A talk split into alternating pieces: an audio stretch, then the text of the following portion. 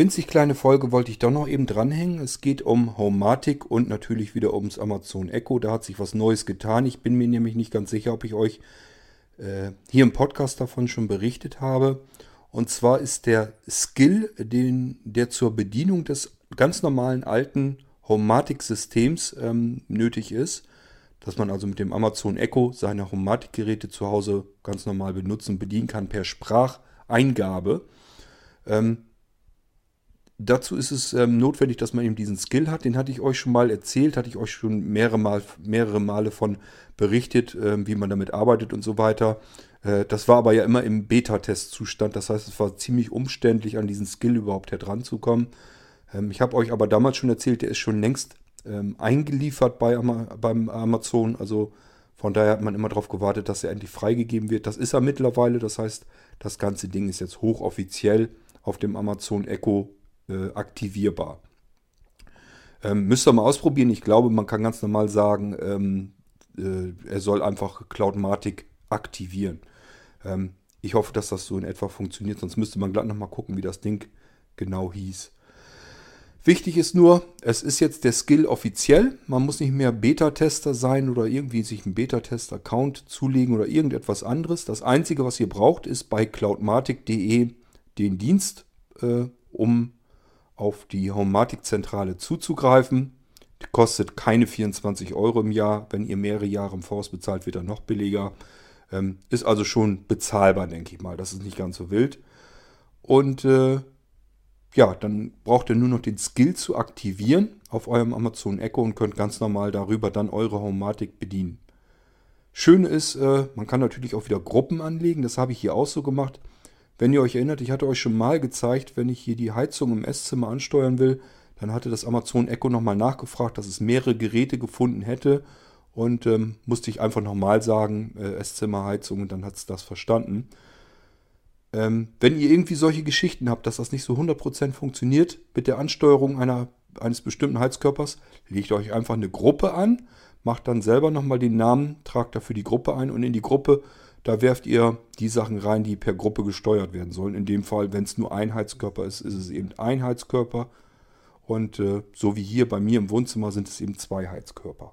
So, habe ich mir einfach eine Gruppe erstellt mit ähm, Heizung, äh, das Esszimmer, Heizkörper und Wohnzimmer, Heizkörper drinne. Und wenn ich jetzt äh, dem Amazon Echo sage, er soll mir die Temperatur erhöhen, sollte er das eigentlich machen. Wir probieren es einfach mal aus. Wenn ihr darauf achtet, das Schöne ist, dass ich ja Consuela noch habe. Die meldet sich dann normalerweise, also er meldet sich normalerweise, wenn sich hier an der Temperatur was ändert. Also müsste da eigentlich, müsstet ihr das hören können. Einmal, wenn ich das spreche, dass das Amazon Echo die Temperatur stellen soll. Und dann nochmal Consuela hinterher, wenn er dann wirklich die Temperatur verstellt. Und so sollten wir das eigentlich mitbekommen. Das wollte ich euch ja nochmal zeigen, hatte ich euch damals schon erzählt und das werde ich hier mal eben machen. Das bedeutet, was sollten wir zu hören bekommen? Ich gebe an das Amazon Echo den Befehl, es soll die Heizung äh, auf, was weiß ich, 24 Grad drehen. Dann sollte sich Consuela kurze Zeit später melden, dass es eben die Heizung auf 24 Grad stellt. Und äh, im Idealfall, gut, das wird ein bisschen länger dauern, bis das wirkt, ähm, müssten wir eigentlich hören, wie die Heizungsthermostate dann aufdrehen. Ähm, das versuche ich dann auch mal mitzukriegen. Probieren wir es mal aus, ob das so klappt. Ähm, ihr kennt das ja selber mit dem Vorfügeeffekt, das funktioniert nicht immer. Aber wir probieren es einfach mal aus. Alexa, stelle die Heizung auf 24 Grad. Okay. Ich stelle die Heizung im Wohnzimmer auf 24,0 Grad Celsius. So, bis hierhin hat es ja schon mal geklappt. Jetzt müssen wir bloß noch warten, bis die Thermostate reagieren und aufdrehen. Das weiß ich nicht, ob das was bringt, wenn wir jetzt so lange warten. Ähm ja, das kann eine Weile dauern. Das kann bis zu ein, zwei Minuten locker dauern, ähm, bis die Zentrale das merkt, dass die Heizung aufgedreht werden muss, um die neue Temperatur zu erreichen. Von daher ähm, warten wir da jetzt lieber mal nicht drauf. Vielleicht kriegen wir es im Laufe des, der Folge hier ja noch mit. Ähm, gut, das wollte ich euch nur eben mal zeigen, dass das eben funktioniert, ähm, dass man eben Heizkörper auch in Gruppen schalten kann. In diesem Fall ist einfach Esszimmer und Wohnzimmer Heizkörper in eine Gruppe geschaltet. Die habe ich einfach nur Heizung genannt. Denn wenn ich hier unten im Wohnzimmer sitze und hier ähm, dem Amazon Echo sage, es soll die Heizung andrehen, dann meine ich in der Regel eben hier die Heizung, Wohnzimmer, Esszimmer, wo man sich meistens aufhält, wo mal eben die Heizung angestellt werden muss. So, und dann brauche ich bloß noch, wenn ich gezielt irgendwo in der Küche oder im Badezimmer oder so die Heizung aufdrehen lassen möchte, dann sage ich das eben dazu, dass ich äh, die Heizung in der Küche meine. Oh, jetzt kommt's.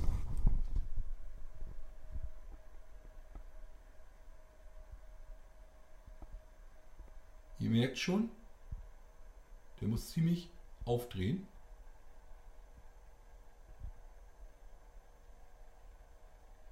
Das dauert also eine ganze Weile. So. Jetzt habt ihr es gehört. Es dauert also, wie gesagt, so eine Schreckenminute, bis die Zentrale reagiert. Ist ganz klar, die bekommt die Temperaturen und irgendwann guckt sie dann mal nach, wie ist denn die gewünschte Temperatur und dann wie ist die aktuelle Temperatur. Und wenn das nicht erreicht ist, dann muss sie eben die Thermostate komplett aufdrehen, damit die Temperatur erreicht wird. Und so wie jetzt, ähm, hier ist relativ kühl noch drin, möchte jetzt aber 24 Grad flauschig warm haben. Da kann sie also ganz bequem die Thermostate komplett aufreißen, um möglichst schnell an diese Temperatur heranzukommen. Und wenn das dann erreicht wird, dass sie über die 24 Grad locker drüber kommt, dann fängt sie an und dreht die Thermostate dann so schrittweise langsam wieder runter, sodass es eben die Temperatur halten kann. Hat also soweit diesmal wenigstens alles funktioniert, was ich euch zeigen wollte. Ähm, das wollte ich euch nur noch mal eben so hier ähm, im Podcast mal vorführen, wie das funktioniert. Einerseits, dass man das eben per Gruppe schalten kann. Zum Zweiten wollte ich euch informieren, dass es den Skill ganz offiziell jetzt gibt. Müsst ihr jetzt nicht mehr mit rumtricksen, wie ihr das auf euer Amazon Echo zum Laufen bekommt. Und zum anderen, äh, ihr habt ja gehört, die Heizkörper drehen dann wirklich auch auf.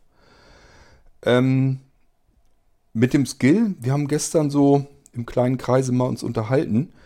Äh, es ist ja ein bisschen verwunderlich. Der Homematic Skill von ähm, Easy Smart Home kommt er ja, also dieses Cloudmatic-System.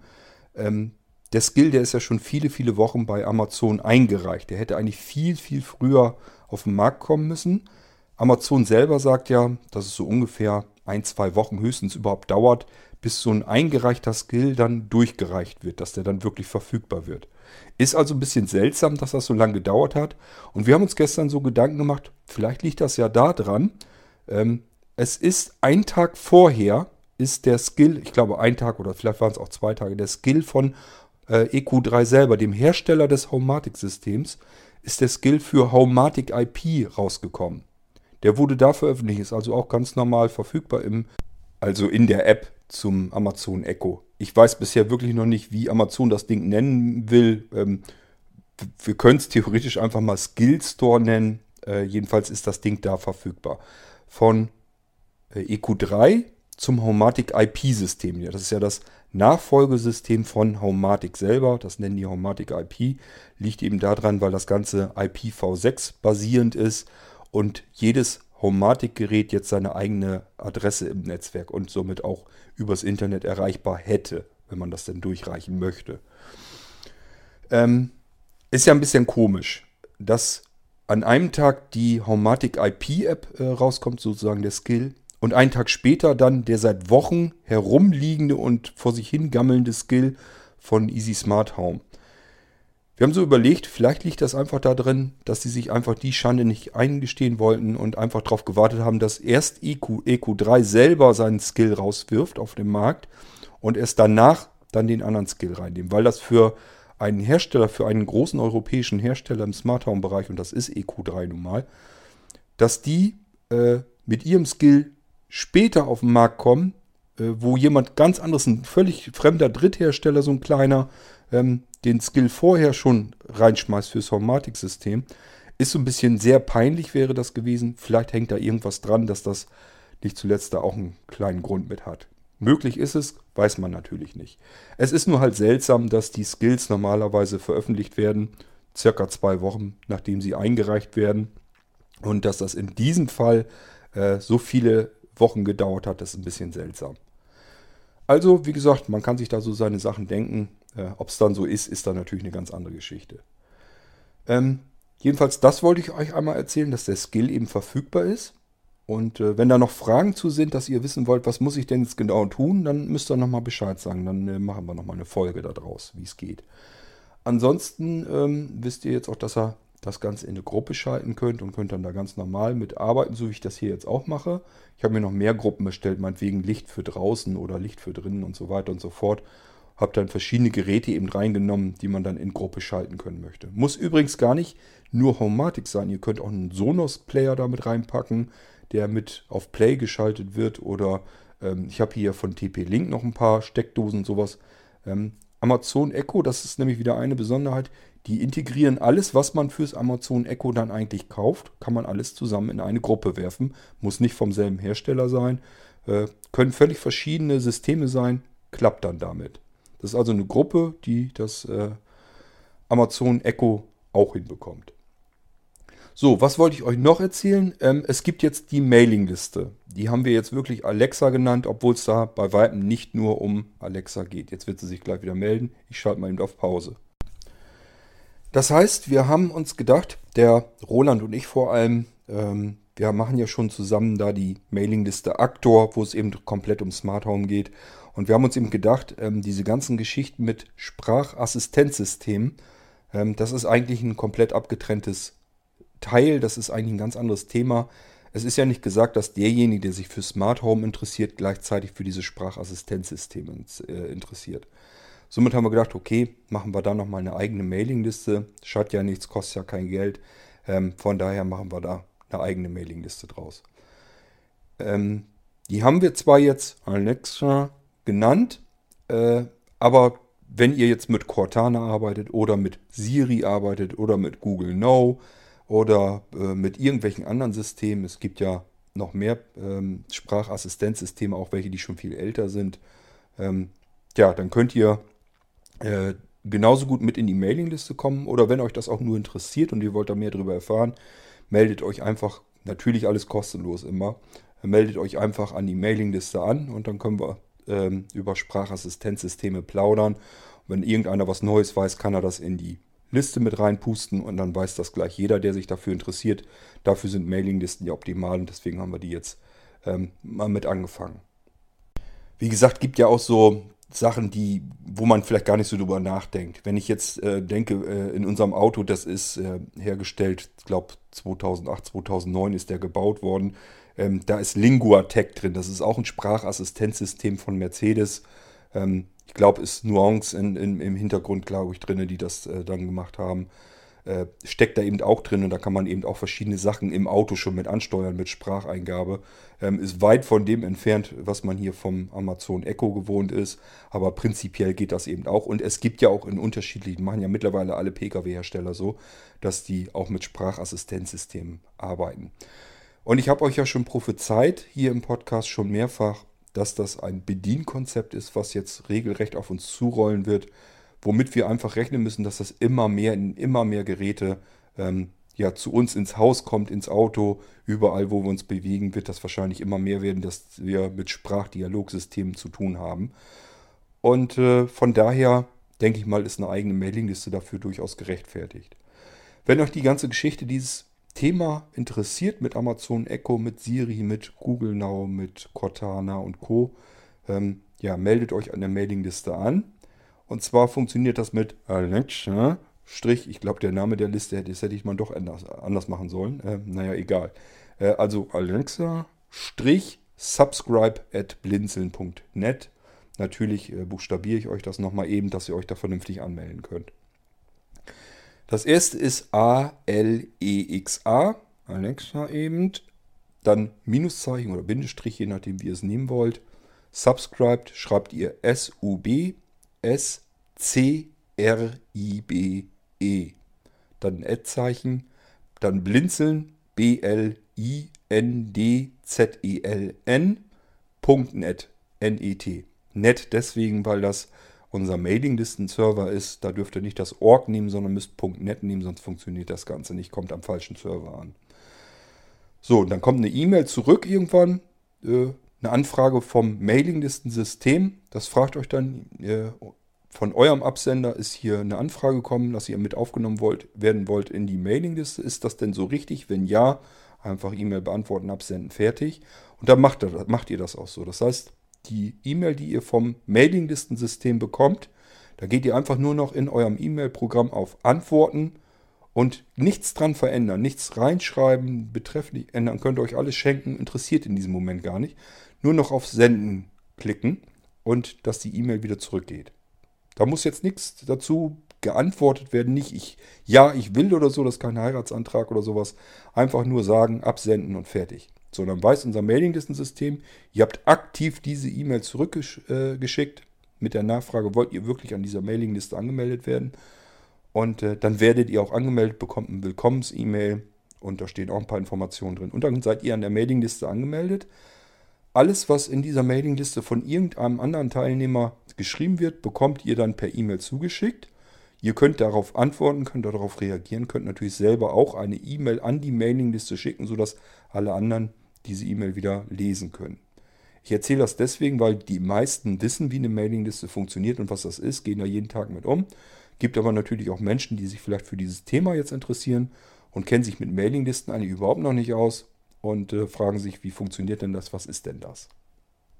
Wenn ihr diese Willkommensmail bekommen habt vom Mailinglistensystem und seid also an der Mailingliste angemeldet, dann könnt ihr gerne eine frische, nagelneue E-Mail schicken. Die müsst ihr dann schicken an A-L-E-X-A, also wieder Alexa, dann aber nicht Strich Subscribe, sondern einfach direkt nur dieses at blinzeln.net vernünftigen Betreff, dass man gleich weiß, worum es, worum es geht.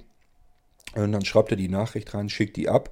Und dann geht die an die Mailingliste. Und vom Mailinglistensystem wird diese E-Mail genommen und aufgeteilt und an alle äh, anderen Teilnehmer, die sich auch an dieser Mailingliste selbst eingetragen haben, so wie ihr das eben auch dann gemacht habt, wird dann diese E-Mail äh, in deren Postfach geschickt. Ihr bekommt das dann auch nochmal zurück. Und ähm, Somit bekommen alle eure E-Mail zu sehen und jeder kann darauf reagieren, kann auf Antworten klicken, kann euch dann wieder antworten oder selber eine neue E-Mail verfassen, die ihr auch bekommt. Ihr bekommt dann die Antworten und die neuen E-Mails der anderen Teilnehmer eben auch in euer E-Mail-Postfach. Somit seid ihr immer auf den Laufenden und könnt an einer laufenden Diskussion auch ganz normal teilnehmen.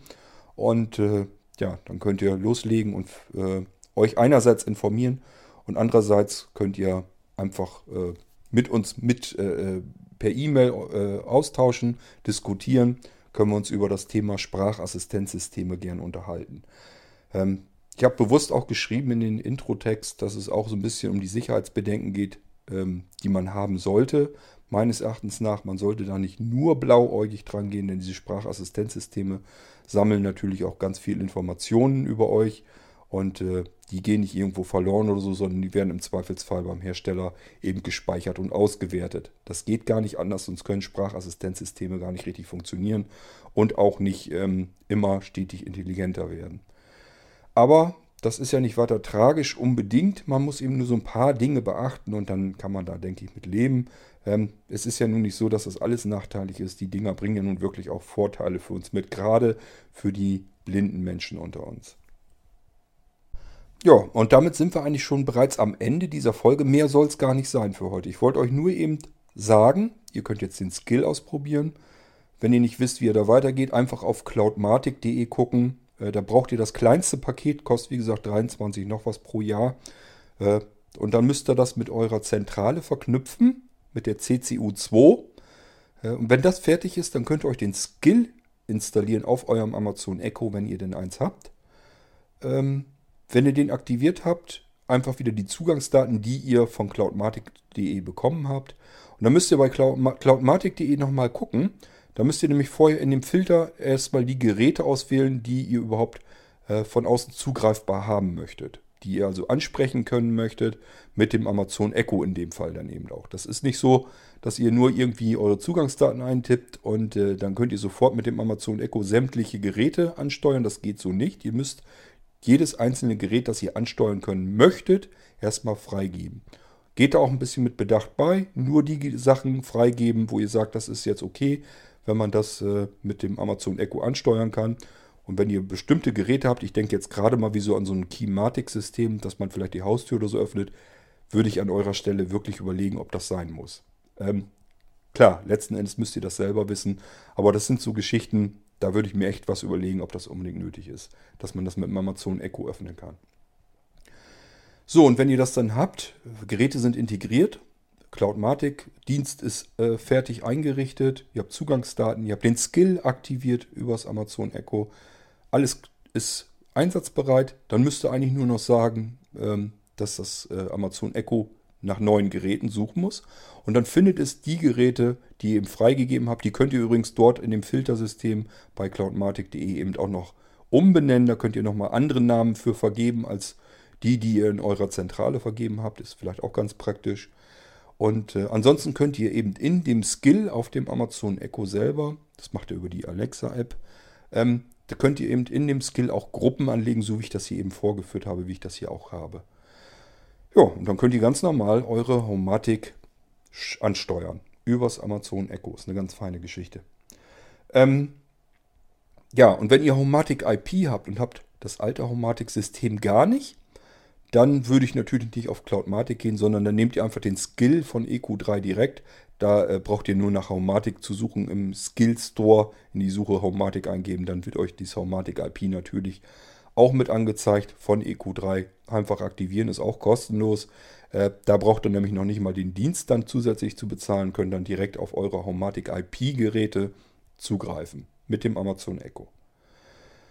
Okay, so und dann wollte ich euch eigentlich nur noch mal zu unserer Mailingliste einladen. Äh, da geht es wirklich nur komplett um Sprachassistenzsysteme. Da geht es auch um nichts anderes. Da können wir jetzt nicht irgendwie auf Smart Home System und sowas allgemein wieder eingehen oder wie ihr mit Computer programmiert oder sonst irgendetwas. Da soll es dann wirklich nur um die Sprachassistenzsysteme gehen.